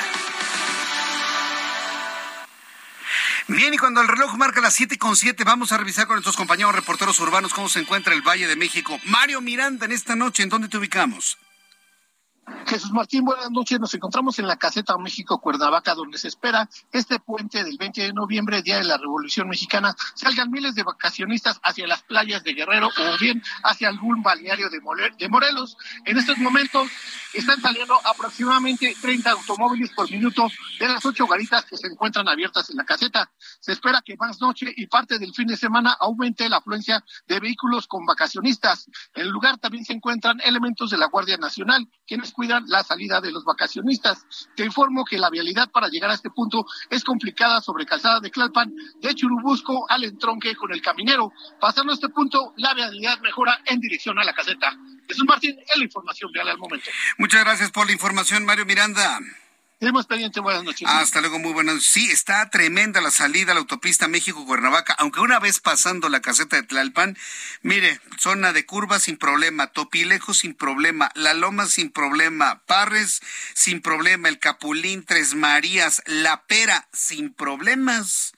Es más, todo este tramo que era un verdadero dolor de cabeza de La Pera Cuautla, va con muy buena velocidad. Hay algún pequeño contratiempo en lo que es la caseta de cobro, pero nada, nada de gravedad. Y de ahí usted puede llegar con toda tranquilidad a la zona de balnearios del estado de Morelos. Alan Rodríguez nos informa. Adelante, Alan, ¿en dónde te ubicamos? Jesús Martín, amigos, muy buenas noches. El eje central Lázaro Cárdenas registra ligera carga entre viaducto y hasta la zona de Fray Servando. A partir de este punto, ármese de paciencia porque llegar hasta el desnivel de Garibaldi le estará tomando hasta 40 minutos. Tenemos un gran número de peatones en la zona y también los el semáforo pues está impidiendo el avance. Como alternativa tenemos la Avenida Congreso de la Unión que se encuentra con buen avance, buena circulación desde la zona del eje 3, la Avenida Morelos hasta el cruce con el eje 1 norte. Por último, este eje, el eje 1 norte, la zona de Tepito, con buen avance entre Paseo de la Reforma hasta la zona de Eduardo Molina, el eje 3 oriente. Tómelo en cuenta, es el reporte. Muchas gracias por esta información. Continuamos 70, buenas noches. Hasta luego, que te vaya muy, muy buenas noches. Son las siete con diez, las siete con diez hora del centro de la República Mexicana. Hoy en el Heraldo Televisión, sí, este, nuestro compañero Gerardo Galicia estuvo haciendo una cobertura eh, de lo que sucedía en las salas de oralidad. Eh, de la Fiscalía de Justicia de la Ciudad de México, en donde pues están sometidos a proceso dos maestros del Colegio Williams.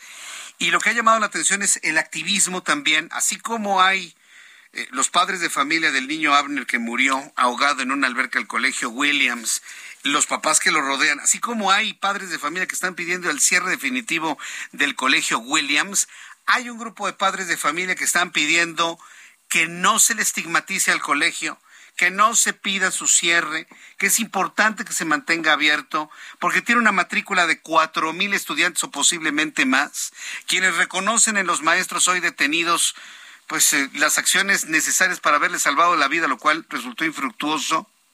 Es decir, vamos al otro lado de la moneda de lo que hemos informado los últimos días aquí en el Heraldo Radio y me da mucho gusto saludar a Edgar Angulo Rosas. Edgar Angulo Rosas es miembro de la comunidad del Colegio Williams es, miembro de toda la comunidad. Recuerden que los, colegios particulares tienen comunidades muy sólidas, asociaciones de padres de familia muy dinámicas. Muchos, muchos papás, matrimonios, familias se conocen entre sí. Y bueno, Edgar Angulo Rosas es miembro de esta comunidad a quien yo le agradezco estos minutos de comunicación con el auditorio del Heraldo Radio. Don Edgar Angulo, bienvenido, muy buenas noches. Buenas noches, Jesús, a tus órdenes. Gracias por el espacio. Entiendo que ustedes pertenecen a un grupo de papás que están pidiendo que el Colegio Williams no cierre. No creo que vaya a cerrar, pero están ustedes pidiendo que no cierre, pero sobre todo también están pidiendo libertad para los dos maestros detenidos. A ver, coméntenos cuál es la óptica de las cosas desde su punto de vista. Lo, que pedimos es, sí, en principio que reconocemos que esto es una tragedia terrible lo que sucedió. No escatimamos la palabra llamándolo incidente o evento. Es una tragedia que nos dolió y nos conmocionó a todos. Pero al tiempo queremos que no solo no cierre, sino que abra con seguridad. La comunidad ha recibido amenazas de grupos ajenos a, al Colegio Williams y nos preocupa mucho la integridad de los pequeños que acuden, de los niños jóvenes que acuden al colegio han amenazado a través de redes sociales de que van a redecorar el colegio, de que se tiene que cerrar y que los que ahí integramos la comunidad somos pues poco eh, solidarios. Lo primero que mandamos es un mensaje de empatía, amor a los papás de Harner, pero nos extraña que haya personas ajenas incluso se está politizando al respecto. En el segundo punto que referimos... Ah, no, perdón, perdón que lo interrumpa. Antes de ir al segundo punto, personas ajenas, es decir, no son padres de familia, no son alumnos del colegio. ¿Quiénes pueden ser?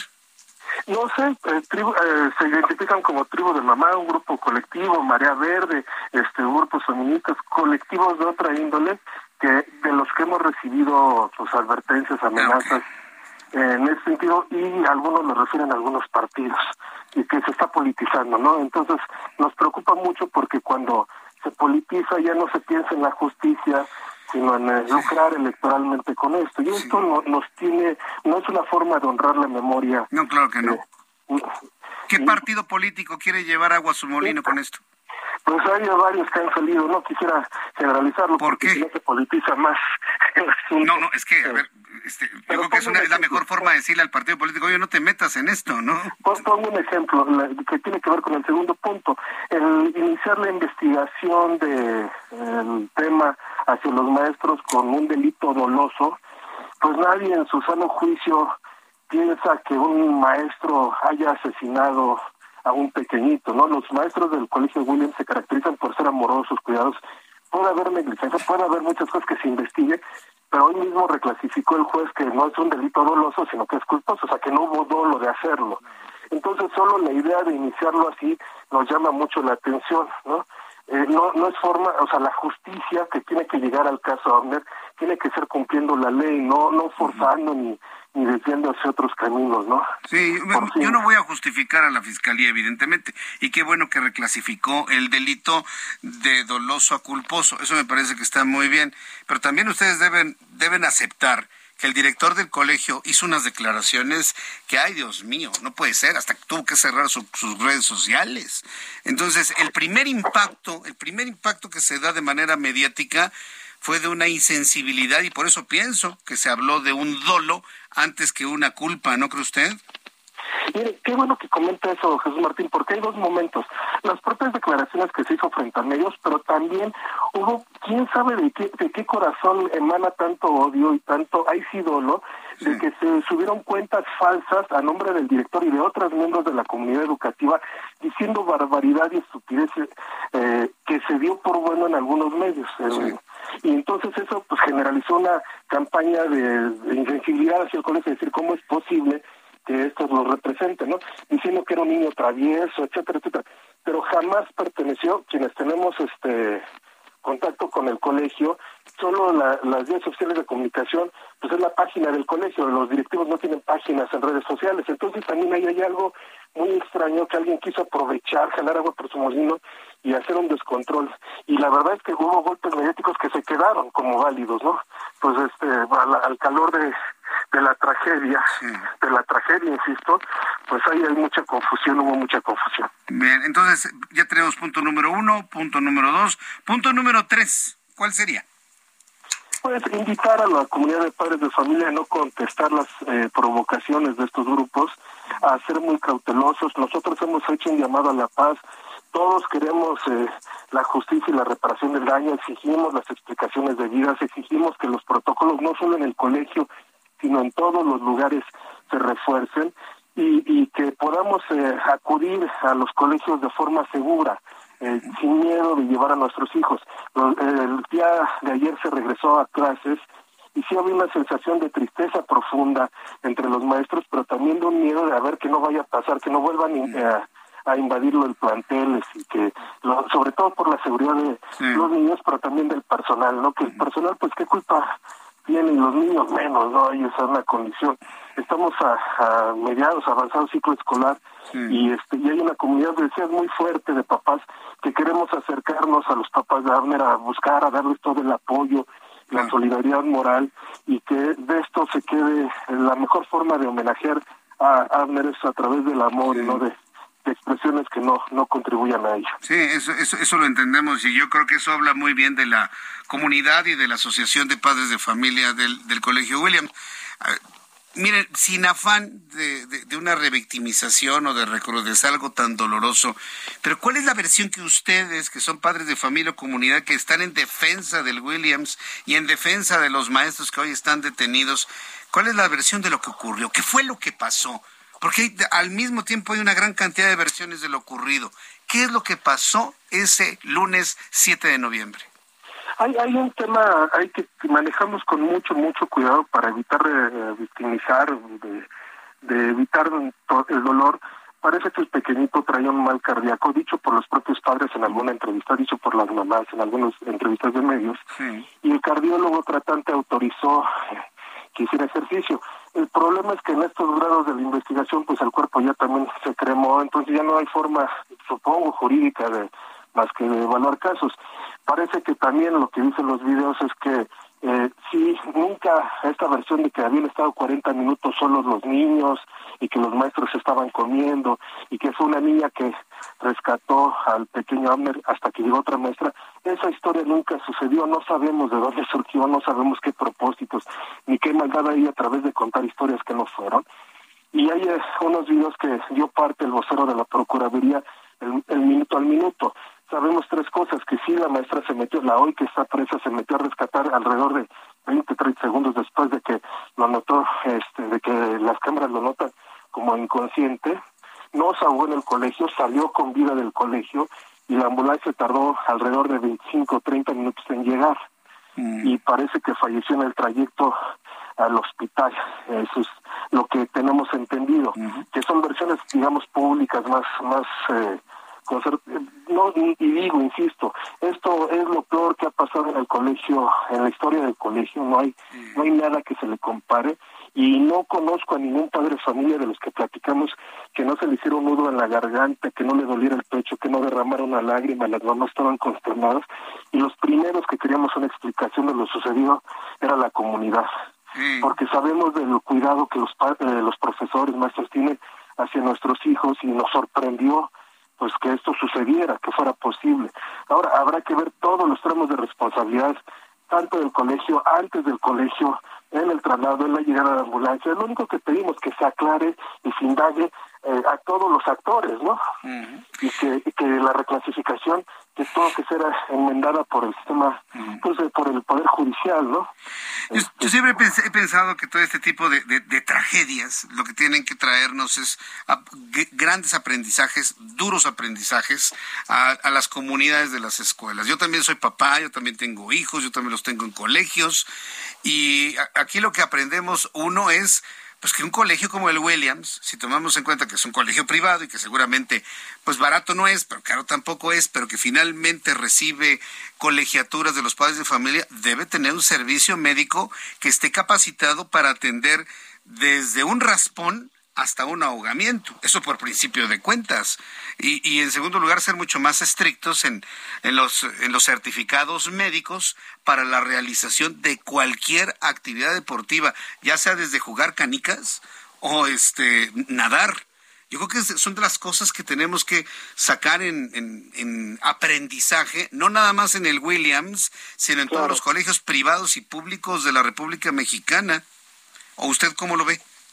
No, claro, y creo que eso eso puede ser eh, y debe ser la, la nueva forma de abordar los temas. Quienes tengan actividades deportivas, quienes tengan algunas actividades extraescolares y en el mismo desarrollo de las actividades escolares ordinarias, mejorar los protocolos de seguridad dentro y fuera del Colegio de Williams, en toda la educación pública y privada, porque para todos, yo creo que para todo México es una tragedia, ¿no? Que un pequeño haya perdido la vida y hay que buscar las formas de que esto se prevenga definitivamente y que no vuelva a ocurrir. No, no puedo ni siquiera, nadie puede ni siquiera imaginar el dolor de atravesar por una pérdida así, es contra toda naturaleza, contra toda forma de, esperar la vida, ¿no?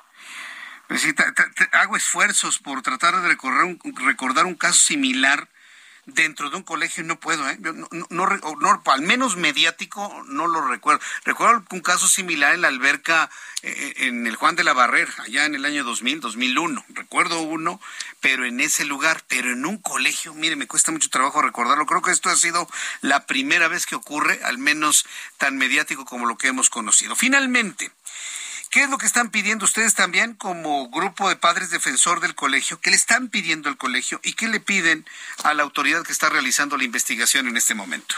Que aplique la ley en términos estrictos de la ley, ni más ni menos, que no se politice el caso eh, en, en, todos los sentidos, ¿no? Eh, queremos proteger el derecho de educación a nuestros hijos.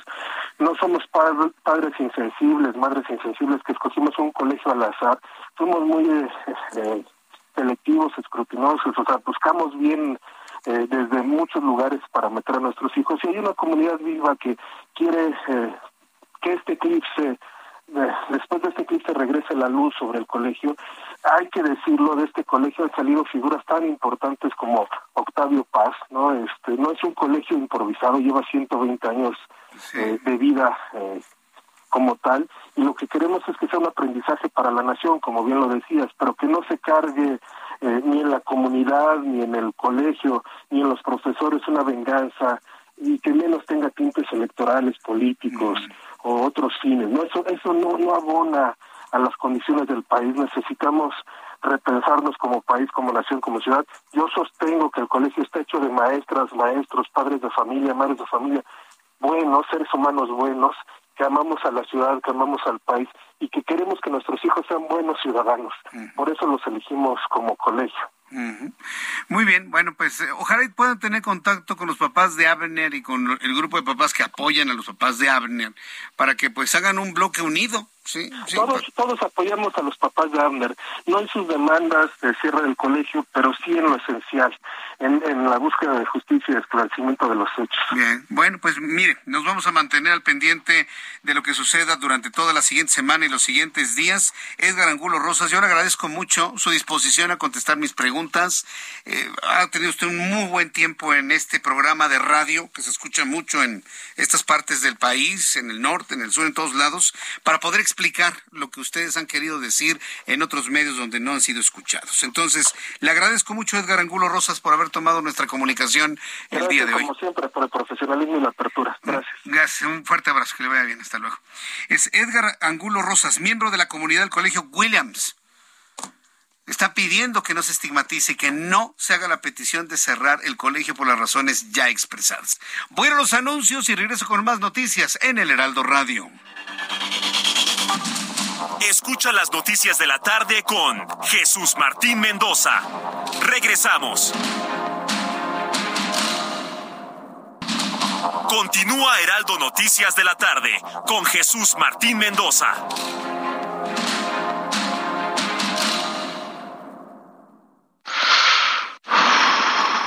El 12 de noviembre se celebra el Día Mundial contra la Neumonía, una enfermedad que representa la quinta causa de muerte en México, pero que se puede prevenir a través de la vacunación. Consulta con tu médico sobre las vacunas recomendadas para ti y tu familia. Acude hoy al hospital, clínica de salud o centro de vacunación más cercano y protégete.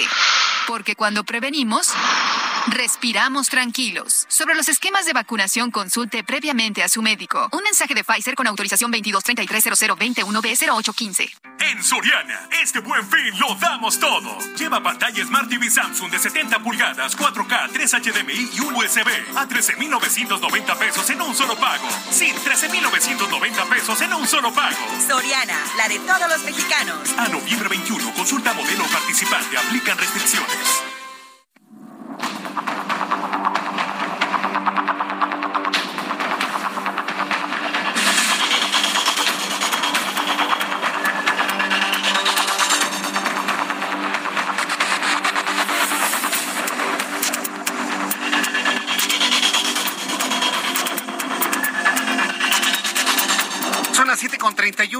Las 19 horas con 31 minutos hora del centro de la República Mexicana.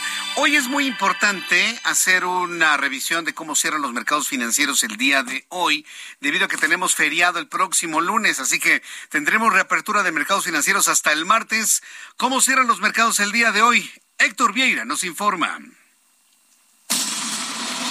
Bolsa Mexicana de Valores rompió una racha de cuatro sesiones consecutivas a la baja y cerró este viernes con un avance del 0.41% al sumar 208.85 puntos, con lo que el índice de precios y cotizaciones, su principal indicador, se ubicó en 51.569.72 unidades para cerrar la semana con una pérdida acumulada del 1.57%.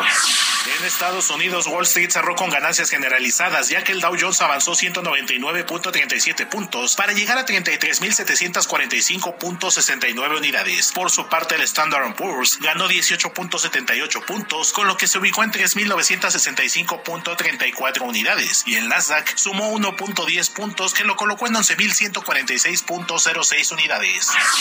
En el mercado cambiario, el peso mexicano se depreció 0.1% frente al dólar estadounidense, que cerró en 19 pesos con 9 centavos a la compra y 19 pesos con 44 centavos a la venta en ventanilla. El euro se ubicó en 19 pesos con 72 centavos a la compra y 20 pesos con 8 centavos a la venta. El Bitcoin tuvo una baja en su valor del 0.05% para cotizarse en 16.613.30 dólares por unidad, equivalente a 323.669 pesos mexicanos con 80 centavos. La agencia calificadora Fitch Ratings ratificó este viernes la calificación crediticia de México en triple B menos, con perspectiva estable, al destacar que nuestro país cuenta con fortaleza en las métricas fiscales, está estabilidad macroeconómica y una sólida posición externa. El Fondo Monetario Internacional ratificó que México podrá acceder a la línea de crédito flexible del organismo por dos años más, al destacar que nuestro país cuenta con un Banco Central independiente que actúa oportunamente, lo que se suma a unas finanzas públicas sanas. El Instituto Nacional de Estadística y Geografía informó que en octubre la actividad económica creció 5% a nivel mensual, con un incremento anual del 3.5% en las actividades secundarias, mientras que en las actividades terciarias el avance fue del 5.6%. El exsecretario de Hacienda y actual gerente general del Banco de Pagos Internacionales, Agustín Carstens, fue galardonado con el Premio de Economía Rey de España, al ser considerado uno de los responsables de política económica más importante e influyente en el ámbito iberoamericano en las últimas tres décadas. Informó para las noticias de la tarde Héctor Vieira. Muchas gracias, Héctor Vieira.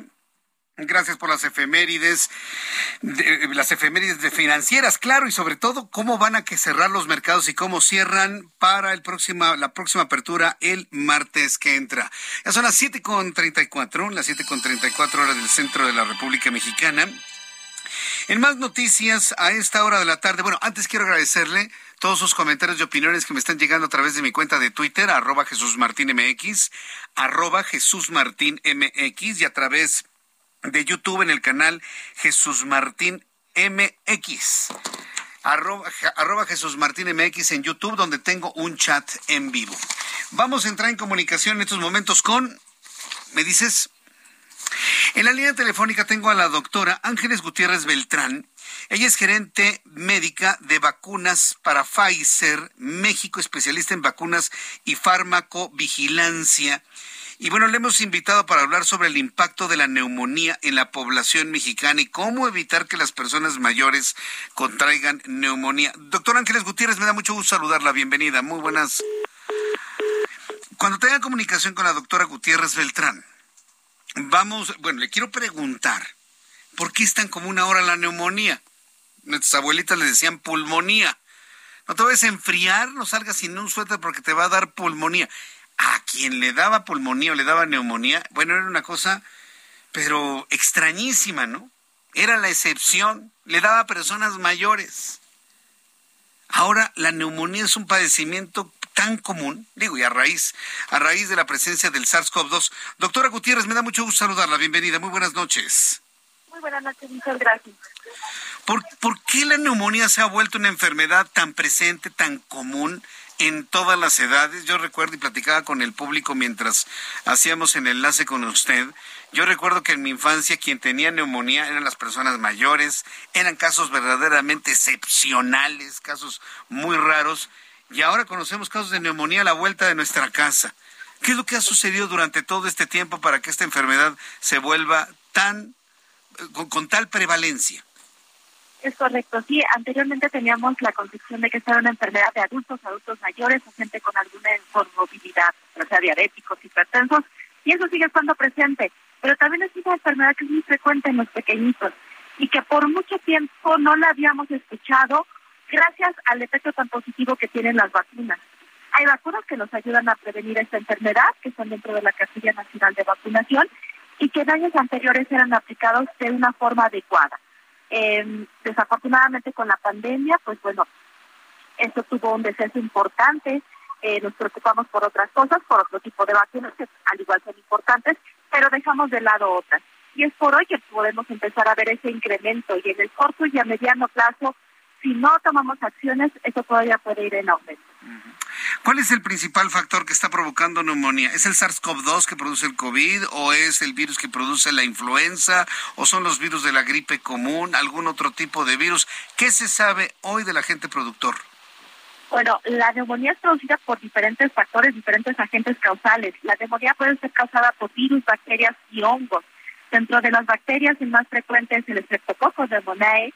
También hay que tomar en cuenta que muchas veces eh, los pacientes que ya tuvieron COVID eh, quedan con algún tipo de secuelas a nivel pulmonar que hace que ellos sean más susceptibles a diferentes tipos de infecciones por virus, bacterias y hongo, y eso puede ir en aumento.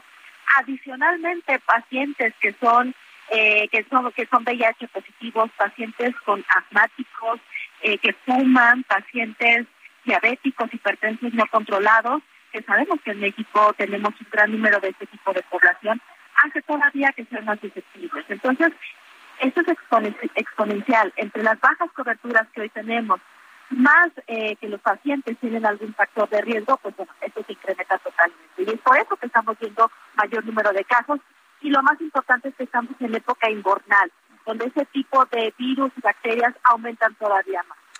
Correcto. Ahora, los seres humanos y sobre todo estas generaciones, la generación de nuestros abuelos, padres y esta, hemos coexistido con virus, bacterias y hongos desde siempre. Y hoy tenemos más neumonía que antes.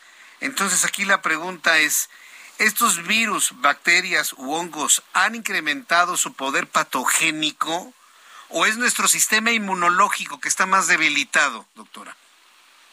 No, más bien quiere decir que llegamos, tenemos más adultos, tenemos una expectativa de vida mayor, pero desafortunadamente llegamos obesos, hipertensos y diabéticos. Son esas comorbilidades mal atendidas y mal controladas lo que está ayudando. Es decir, las personas eh, tenemos un sistema, como lo comentabas, más debilitado por ese tipo de situaciones.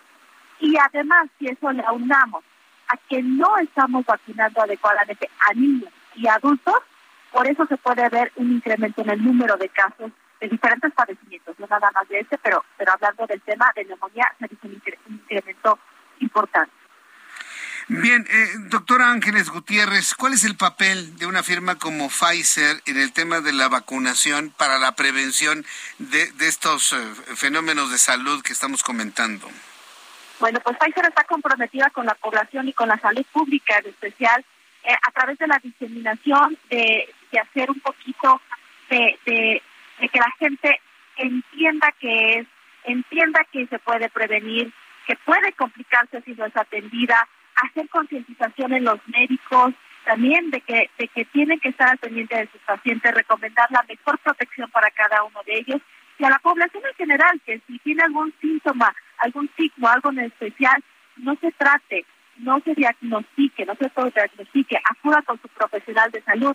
Adicional a, eso, Pfizer en dos eh, sitios, en dos plazas, Plaza y Plaza Delta, tiene eh, un programa para evaluar cómo está el estado de los pulmones de los pacientes y pueden acudir, acudir ahí para hacerse un pequeño eh, examen de a ver cómo están. ¿no? Y derivado de eso, bueno, la recomendación también de nosotros es que acudan con su profesional de salud ante cualquier situación extraña que puedan determinar los mismos personas. Bien, pues doctora Ángeles Gutiérrez, recomiéndenos por favor página de internet o redes sociales para que el público pueda conocer más de los planes de vacunación de Pfizer, México.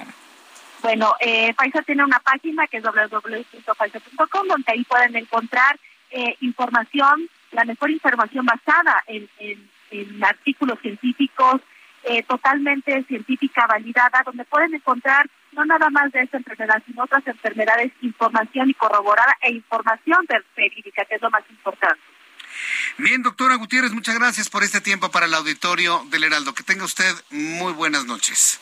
Al contrario, muchísimas gracias. Hasta luego, muy buenas noches. La doctora Ángeles Gutiérrez Beltrán, gerente médico de vacunas para Pfizer México, especialista en vacunas y farmacovigilancia. Son las 7.42. Hora del centro de la República Mexicana. Oiga, qué semanita tuvimos, eh? Qué semanita tuvimos. Yo le quiero invitar para que revisemos cuáles son las opciones de entretenimiento. Claro, viene el mejor entretenimiento del mundo, ¿no? El Mundial de Fútbol pero quien no le entra al fútbol, no le entra al mundial, pues vámonos al cine, ¿no? Adriana Fernández, gusto en saludarte, analista en cine, bienvenida, Adriana. Hoy sí los teléfonos, ¿no? Ya, ah, ok. Hola Adriana, ¿cómo te va? Ya te escucho ah, bien. ¿Ya me escuchas? Sí. ¿Cómo estás? Yo te escucho perfecto. Bien, ¿tú? ¿Qué tal? Bien, afortunadamente. A ver, me da mucho gusto saludarte. ¿Cómo has estado, Adriana? ¿Todo bien? Todo bien, todo en orden, mi querido Jesús Martín. Magnífico. Oye, danos tus recomendaciones para este fin de semana, por favor. Claro que sí, Jesús Martín. Bueno, la primera de la que voy a hablar es una película que se puede ver en cines que se llama El Menú que justamente nos cuenta la historia de unos aficionados a la comida, unos foodies, así les dicen en inglés, que se lanzan a una isla con tal de poder probar los deliciosos platillos del chef del momento, que es el chef Slovik, que además es un chef así como muy misterioso. Y pues llegando allí, vaya sorpresa que se van a llevar. no les puedo contar más porque toda la película es una sorpresa. O sea, todo lo que va sucediendo en ese restaurante, pues tiene, tiene uno que verlo con sus propios ojos. Pero lo que está muy bien, Jesús Martín, es la ambientación, es una especie de thriller. A mí me recuerda un poco a Agatha Christie, ¿no? Los, los, este, las historias de Agatha Christie. Eh, tipo eh, Diez Negritos, así se llamaba antes, hoy creo que estaría prohibidísimo decirlo, cinco, cinco cerditos, ese tipo de historias. Pero fíjate que tiene muy buenas actuaciones. Está Ralph Fiennes como el chef en cuestión. Está también Nicholas Holt como uno de los foodies, ¿no? De estos que les encanta la buena comida. Y está esta actriz que a mí me parece espectacular que se llama Anya Taylor Joy y la verdad es que nos mantiene en suspenso y con mucha diversión. Es una película de humor negro y aquí hay un dato, Jesús Martín, que creo que te va a encantar, y es que el director se llama Mark Milov es el, el director de Succession. ¿Qué te parece? Ah, pues mira, después del reconocimiento que tuvo la serie, no, hombre, pues es garantía, ¿eh? Exacto, así es, Jesús Martín. Sí, o sea, es, la verdad a mí me, me encantó, me encantó. Yo creo que ha sido de lo mejor que he visto este año. Me, me gustó mucho, te mantiene como que todo el tiempo esperando y dices, no sabes qué va a pasar, ¿no? O sea, es, es una sorpresa completa, te tiene al borde del asiento. Magnífico. Bueno, repítenos, ¿cómo se llama? Se llama The Menu, el menú. Ah, de, min, de menú. Ajá, el menú. El, menú, perfecto. Bueno, lo, lo, vemos así, lo buscamos así. ¿Qué calificación le vas a poner? Tres estrellas y media, Jesús Martín. Ay, tres, este, no es fácil que des tres estrellas y media. ¿eh? No, no, no, no, la verdad es que te digo que es de lo que más me gustó en este año, de lo que he visto. Y vaya que he visto, Jesús Martín, porque con esto de los Golden Globes he visto, bueno, muchísimas cosas y pues vi esta y la verdad es que me, me gustó bastante. Yo no sé cómo no te haces bolas en tu gusto, pero bueno. A ver, platíquenos, segunda recomendación para este fin de semana, Adri. La segunda recomendación, Jesús Martín, es una película que se llama La Caja de Lorenzo Vigas. Esta película nos lleva a la época actual en México, a donde conocemos a un joven de unos 13 años que se llama Hatsim, y él eh, empieza con una manera muy trágica porque está allí en un pueblo perdido para recoger los restos de su padre y se lo entregan en una caja, ¿no? Le dicen, aquí está esta caja, estos son los restos y fíjate que aquí está este INE, apareció este INE. Total que, bueno, es una historia bastante larga y complicada, pero no, lo que nos muestra esta película, Jesús Martín, es otro aspecto, porque generalmente las películas en México o tratan de desaparecidos, o tratan de drogas, o tratan de, ¿no? Tragedia y media. Esta de lo que trata es el tema de las maquilas. Y entonces a mí me pareció bastante interesante cómo funciona el tema de las maquilas en el norte de México. También tiene obviamente partes muy oscuras, pero me parece que tiene muy buenas actuaciones y una historia interesante que, que se va más allá del tema este de, de, la, de las drogas, ¿no? Que es algo muy recurrente en el cine mexicano, de último. Y pues es una película que además está representando a Venezuela, es una coproducción con México, La Caja, se puede ver en cines y a esta película le voy a dar tres estrellas. Tres estrellas, La Caja, bueno, pues me parece que son muy buenas para competirle a la inauguración del Mundial, ¿no, Adri, o cómo ves tú? Sí, complicado, pues, ¿no? A ver, todos los días también hay sorpresas con ese mundial. Sí, hay, hay sorpresas. Hoy estoy enojado con los productores alemanes que hicieron la serie Dark que acaban de estrenar 1899. Mira, no estaba nada. Fíjate que el primer capítulo me dejó así como que ah, iba bien, iba bien, de repente como que se cae. y, y en el momento en el que tú, tu cabeza de repente eh, se inclina, ¿no? O ya no entendiste lo que dijo el anterior. No, ya, ya, ya, ya, no funcionó algo ya aquí. Te perdió, ya, ya, ya, ya, me perdió.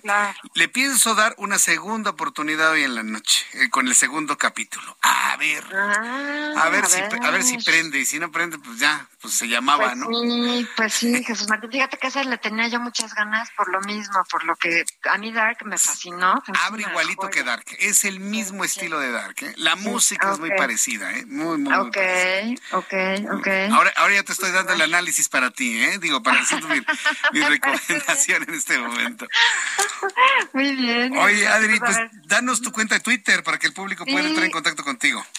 Claro que sí, es arroba Adriana99, arroba Adriana99. Aquí me pueden escribir, hacer comentarios o preguntas con muchísimo gusto. Muy bien, Adriana, pues me, dio mucho gusto saludarte como siempre. Te envío un fuerte abrazo y como siempre te deseo un gran fin de semana largo.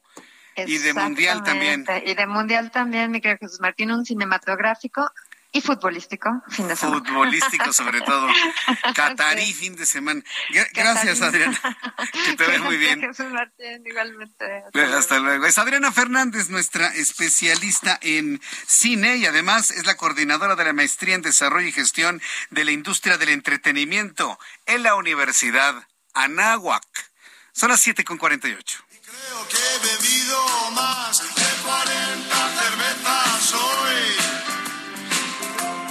creo que tendré que expulsarlas de fuera de mí. Y subo al váter que hay arriba en el bar. Ya se imagina de qué vamos a hablar, ¿verdad? A ver, primera pregunta para Roberto San Germán. ¿Te gustan rubias? ¿Te gustan morenas? ¿Te gustan oscuras? ¿Te gustan frías? Estamos hablando de qué? Este, buenas noches. Buenas noches, Roberto. Este, primero que nada, este, ¿de chicas?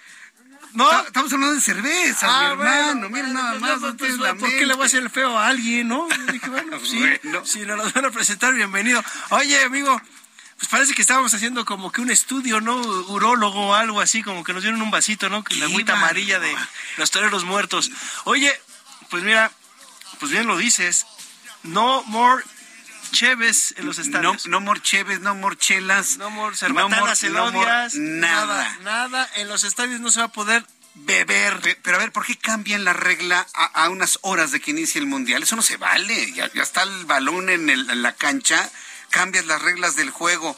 A, a, a, 48. 48 horas antes. A horas del primer pitazo. Eh, del domingo, sí, así fue. No, no puede ser. Pues sí, Los organizadores deben estar no, bueno, deja tú, el organizador, el patrocinador oficial, que es Budweiser. Budweiser. Era la cerveza que se iba a vender en el estadio y les dijeron hoy, pues, ¿qué crees? Que no van a permitir en el estadio y zonas aledañas al estadio. Lo único que puedes, donde tú vas a poder beber, es en donde está el Fan Fest. Ajá, en el Fan Fest. Ajá. Y de ahí en algunos hoteles, pero nada más, ¿eh? O sea, no hay lugares. Si te agarran tomado, son 16 mil pesos, ¿eh? El equivalente a 16 mil pesos. ¿O, cárcel? No, no, no, pagas una multa el equivalente a 16 mil pesos. O sea, de por sí la cerveza iba a estar cara, como 900 pesos cada cerveza. O sea, era muy caro. Pero hoy sí les dijeron, no está permitida la venta de cerveza en los estadios y zonas aledañas al estadio. Y la FIFA se tuvo que aguantar, no van a cambiar esa regla. Y ya lo dijeron ellos, ¿eh? O sea, es una cuestión, es que lo platicábamos, no es una cuestión política, no es una cuestión civil, es una cuestión de religión. De religión. Los musulmanes no beben alcohol, está prohibido. O sea, está prohibido. Entonces, pues vas a llegar al país, no lo van a permitir. ¿Alguna razón deben de tener ellos? No sé cuál sea. Y debe ser de peso. Yo estoy sacando conclusiones, pero a lo mejor estoy equivocado que ellos dicen, si ahorita permito que beban, pues puede haber una revuelta cuando se termine el mundial y la gente quiera beber aquí.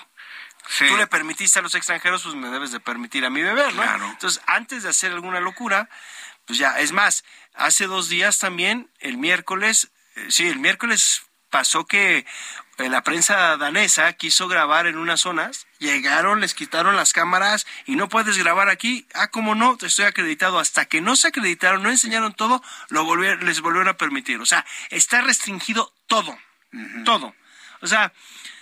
Qué barbaridad, ¿eh? Pues no, mira, yo creo que ya le salió el tiro por la culata a la FIFA llevarse un mundial en un lugar en donde querían, eh, les dieron petrodólares, fueron sobornados muchos dirigentes, Aquí están las consecuencias de haberle dado un mundial a un país y no tengo nada en contra de los musulmanes y lo voy a repetir toda la vida, no tengo nada en contra de esa religión ni de ninguna, la respeto, pero no vuelves a hacer, claro. o no vas a repetir un mundial en un país musulmán teniendo estas cuestiones. ¿eh? Yo me remito a lo que nos has dicho aquí muchas veces en el Heraldo Radio. Todo es dinero. Claro. Y, y, y, y si está Budweiser ahí es porque tiene un contrato. Claro. Y hay un contrato, hay un clausulado y está firmado. Puede demandar Budweiser al... Claro, los va a demandar. A la FIFA ¿A y la seguramente al país organizador. Al país organizador. Y pues le va a valer gorro a Qatar y le va a pagar la multa.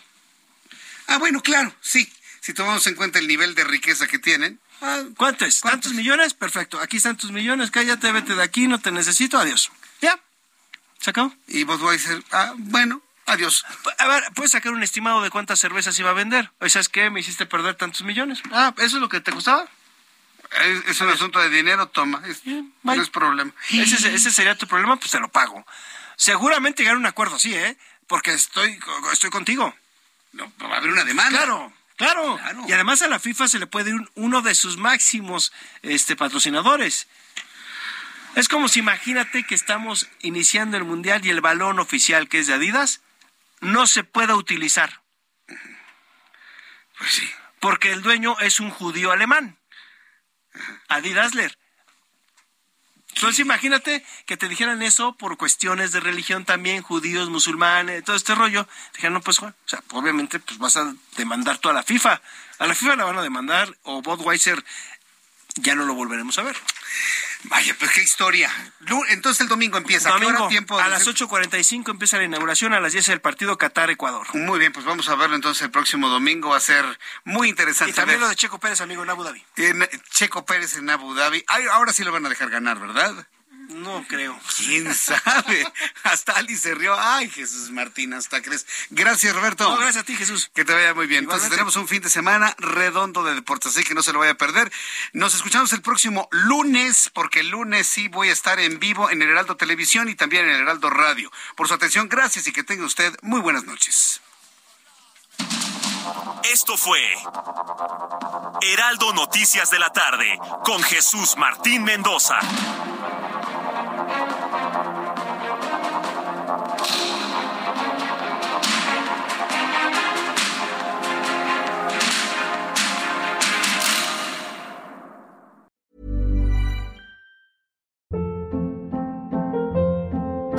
Hold up. What was that? Boring. No flavor. That was as bad as those leftovers you ate all week. Kiki Palmer here, and it's time to say hello to something fresh and guilt-free. Hello Fresh. Jazz up dinner with pecan-crusted chicken or garlic butter shrimp scampi. Now that's music to my mouth. Hello Fresh. Let's get this dinner party started. Discover all the delicious possibilities at hellofresh.com.